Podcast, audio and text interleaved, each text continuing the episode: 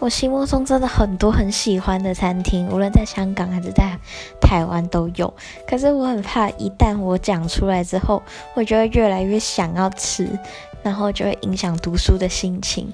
所以我决定跟你们分享一个我在西班牙很常去吃的餐厅。它其实很普通，它是一个 bar，然后它叫 Sandy。